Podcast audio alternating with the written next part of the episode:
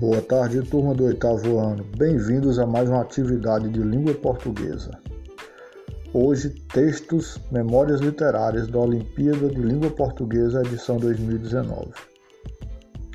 Leia o texto Lembranças de um Amor Perdido, páginas 68 e 69, no livro Olimpíada de Língua Portuguesa. Logo em seguida, faça um resumo do mesmo. Vale ressaltar que deixe o texto conciso sem que perca a essência.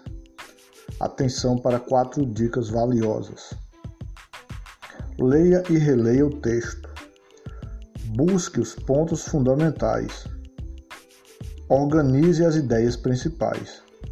Escreva o texto com suas palavras. Pensamento do dia.